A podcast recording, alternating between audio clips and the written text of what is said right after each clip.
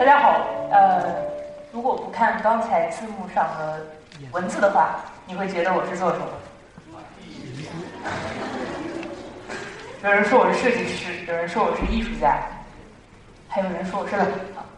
我刚才在后台的时候，我去上厕所，那个有个姐姐说：“哎，你走错了。”诸如此类事件让我发发现一个，一个问题：表象非本质。在我八九岁的时候呢，我就有一个梦想，就是希望可以当一个职业的足球运动员。那时候我还写了一首诗。我说：“足球学校何时去？苦等年华已流逝。他年来日圆梦想，骤应展翅向东飞。”可能是因为这首诗打动了父母，后来他们就把我送到了职业球队。所以马云大哥说的那句话很有道理：梦想是要有的，万一实现了。后来进入到国少队之后呢，我们有机会拿到第十八届世界中的世界中学生的冠军，那是第一次中国足球站上世界冠军领奖台。那个时候我们。在舞台上站了很多的球员，下面很多的记者在拍照。但是在领奖的那一瞬间，让我发现一个问题：我说中国足球好像在成年队从来没有一次登上过世界冠军的领奖台。所以那个时候就让我有一个更大的梦想，我希望中国足球可以登上世界冠军的领奖台。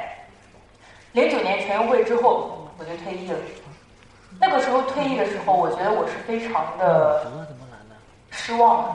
因为你会觉得你的梦想这辈子都没有机会再去实现，在球员之后的梦想，我人生的一个终极梦想是希望可以成为有社会责任感的企业家。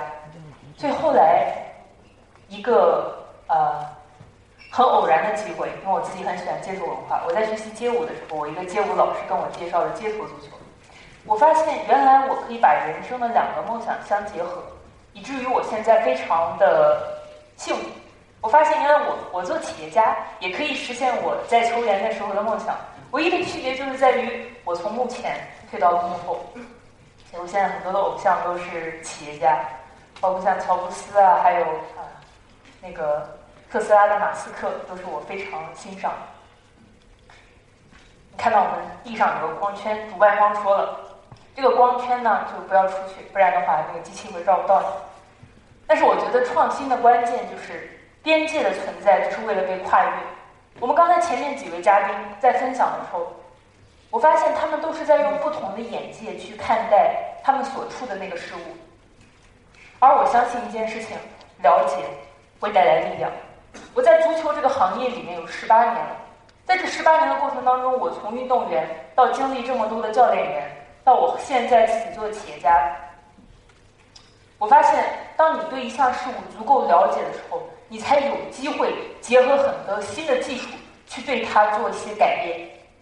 而这个改变的根本是，我们要让它真正的有价值。那我们再讲中国足球目前现在存在哪些问题？这是一个段子。我以前当运动员的时候，他们都讲，他说中国隔着网的都能拿世界冠军。一一到对抗运动，就普遍了。虽然中国足球是大家所关注的焦点，但是我们中国足球，中国足球是各位心中痛的，请举手，我看一下。女足还好一点啊。啊，这两年也不行啊。那等一下，我们做个游戏。呃，你们知道目前中国女足最美门将是什么？你们能答出她名字的，我送你们一本她签名的我们做的足球动漫教学。啊，这么多声音！呃，刚才全送的。忽然间发现带的书不够，所以呃，我们现在我们现在发现很多人都在说，哎呀，这个就是足协的问题呀，教练的问题呀，队员不行啊。那从根本上来讲，我觉得是中国的足球人口不够。中国的注册人口，我在在几年前我们看到的数据只有八千人，女足里面前两天的数据只有一千五百人。你想一下，这八千人跟一千五百人里面挑选十一个，跟国外那些足球发达国家几百万、几千万里面选十一个，那个质量能一样？所以我们所关注的重点要回归到中国足球的金字塔的底端。这就像房地产，是一样的概念。你要盖越高的楼，你的地基就要打得越扎实。所以我们所希望去解决的是，整个在塔底的这个部分，如何让更多的人参与到足球运动当中去？如何让更多的人用更短的时间，他的足球的技能去做一个提升？那我们所看到的问题，怎么样让更多的人参与？现在的场地制约足球行业发展的两大重要问题，一个就是场地，一个就是教练员，而我们就核心解决这两大问题。那在人口上面，我们把球场，我们打破传统足球几乎所有的限制，原来需要八千平方的场地，现在只需要十五平、三十八平、一百二十三平，可以把任何一个室内室外的场地，只要六分钟就可以直接变成足球场。那么在这个教练的这个部分，我们做了动漫足球教学。为什么我们这样去做？因为有一个很重要的问题是，兴趣是关键。我们传统的教育是一种填鸭式的教育，它是一种呃要我学习，要我练习，而不是我要练。所以我们会结合动漫，结合互联网，结合网络游戏，结合潮流，结合时尚，接触文化啊，年轻人喜欢的一些东西，去包装这个产品。那么另外一件事情，除了它的表象之外，更重要的是商业的本质是它要有一定的标准，在标准之上再去让它的个性化去做更多的发展。所以我们要建立这一套系统，它才可以去做复制。然后同时最重要的是，我们要未来要做个性化的服务的关键是在于大数据的收收集。那么同时我们要改革它的是这个选拔青少年的这个选拔系统。我们希望做的是远程青少年的这个人才选拔，所以李琦最近当了中国足球的这个主教练，你知道他的收入是多少？一点五亿啊！我不知道一个里皮能不能改变中国足球的未来，但是我相信，如果一千万跟五千万的青少年热爱足球的青少年，一定可以改变中国足球未来。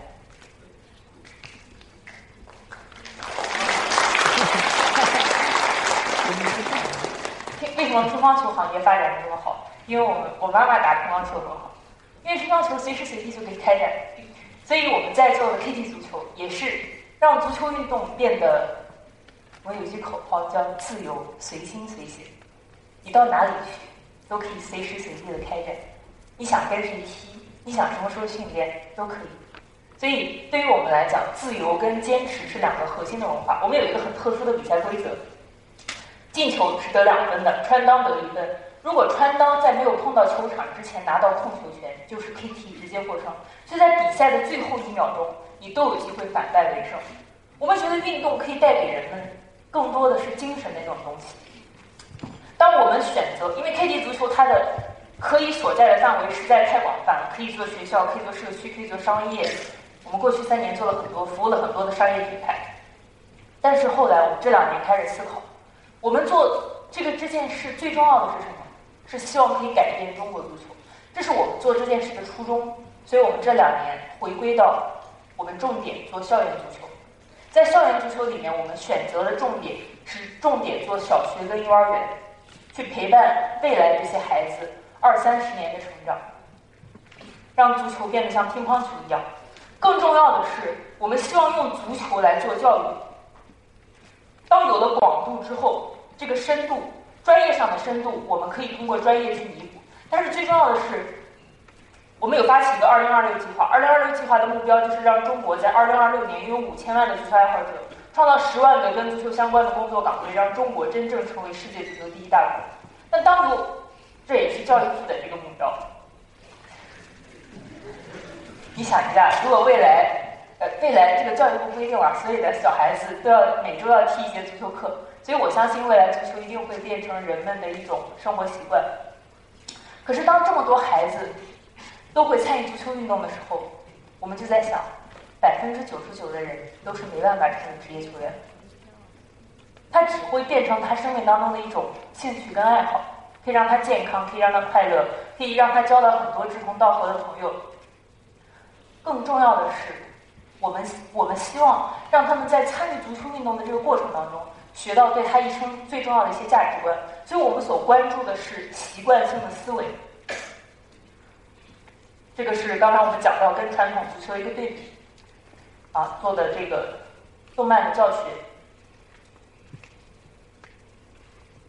这是一个小的案例，我们有一个小会员叫凯凯，他在踢球的时候呢，他踢球是非常聪明的，然后呢，但是他有一个小习惯，他是比较有一点懒散，不太认真，容易分心。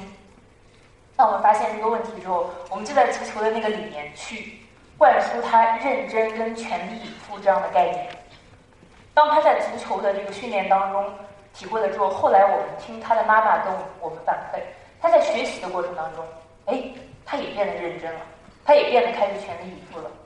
所以我们觉得这种习惯性的思维，将对如果我们中国在大力推广足球这个同时，我们用足球来做教育，因为其实在国外，运动教育是非常重要教育的一部分，而不只是这个我们只学数理化，而且百分之八十学的东西，在社会上都是没法用的。呃，当然学习是很重要的，那个不是说学习不重要，不要让大家辍学，不是但是只是说，我觉得这个这个世界已经变得速，这个知识更新速度的变化是非常快的。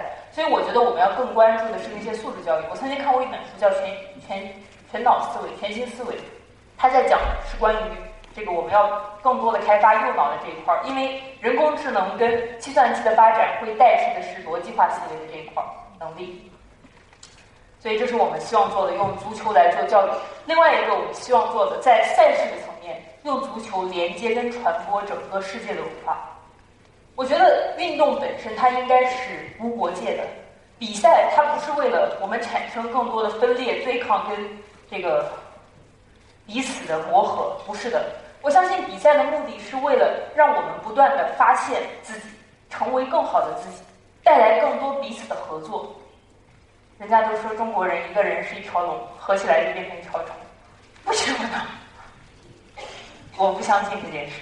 我我我相信那个在我们习大大领导的这个中国，一定会成为世界的强国。只要我们可以共同的协作跟努力，能扎扎实实的在各行各业当中做好自己的一点点本职的工作，我相信合作的力量才是最大的。所以我们所要希望打造的足球运动。也是无国界、没有限制。我们希望让它成为一种时尚的运动，而且成为一种中国足球的标准。世界足球的起源地是在中国，原来叫蹴鞠，所以 K D 足球被誉为现代蹴鞠运动。那我们希望在除了能帮助中国足球发展之外，我们希望这种标准也可以影响到全世界，让中国。过去，中国足球是我们国人心中的痛。我们的目标跟梦想是，未来有一天，它成为国人心中的骄傲。除了足球本身，我觉得足球它可以是也是一种新媒体，因为我们在做的足球，它是一个真实网络游戏，在线下比赛，在线上就会有你的互动积分跟排名，所以我们这也是为什么可以服务很多的品牌了。它也是一种新媒体。我们希望让它变成一种生活方式，年轻的生活方式。啊，最后要非常感谢造就这个平台的邀请，让我有机会今天跟我们可爱的各位伙伴们说说话。我想邀请大家一起做个游戏，好吗？好。不是用手，是用脚。我说一二三的时候，大家一起跺脚；一二三的时候一起跺脚。哎，那个别别太重了，你做塌了就不太好了。好，来，我们先尝试一下啊，一二三，一二三，二三，好，再正式的，一二三，一二三，一二三。我觉得造就这个名字起的特别好，因为思想会带来共振，行为会创造未来。祝福每一个伙伴在。自己的生活跟工作当中，都可以创造我们今天的主题——我心中的城市。当我们合作，当我们合在一起的时候，我们就会创造一个更好的中国，一个更好未来的人类的世界。谢谢大家。